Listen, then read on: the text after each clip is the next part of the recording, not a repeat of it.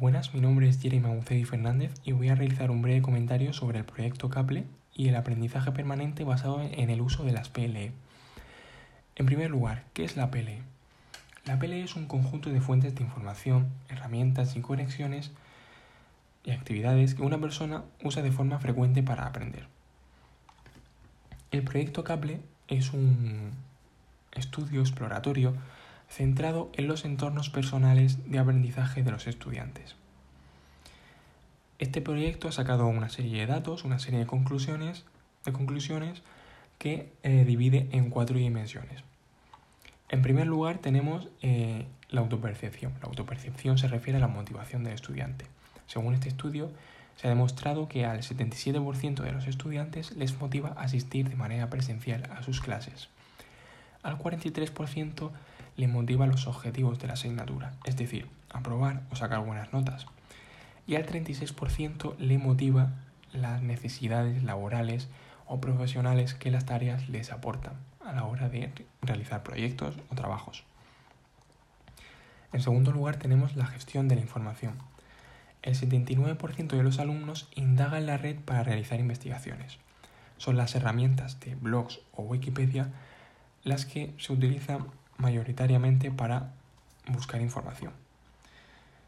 Em, como norma general, eh, generalmente los alumnos guardan los datos o la información en su ordenador, ya que no se suelen mm, fiar mucho de colgar la información en la nube.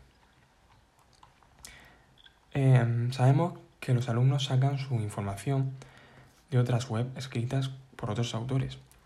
Los alumnos encuestados indican que suelen respetar por lo general los derechos de autor. Consideran que son respetuosos en ese aspecto. En tercer lugar tenemos el proceso, la gestión del proceso de aprendizaje. Em, no suelen usar las TIC para organizar su tiempo ni su trabajo ya que acuden a las tradicionales libretas, folios o agendas para organizarse em, sus exámenes, en su trabajo, etc. Tampoco suelen cuestionar la información de los expertos ni los profesores universitarios. Solo dos de cada diez alumnos lo hacen con sus profesores universitarios.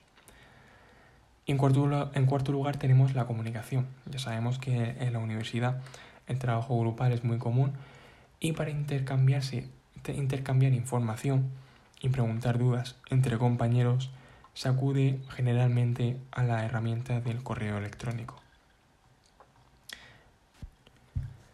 Dicho todo esto, para una buena elaboración de un PLE se deberá proporcionar a los alumnos una serie de páginas web con herramientas en las que tengan garantizada una información contrastada y adecuada para los distintos proyectos que puedan, que puedan llevar a cabo.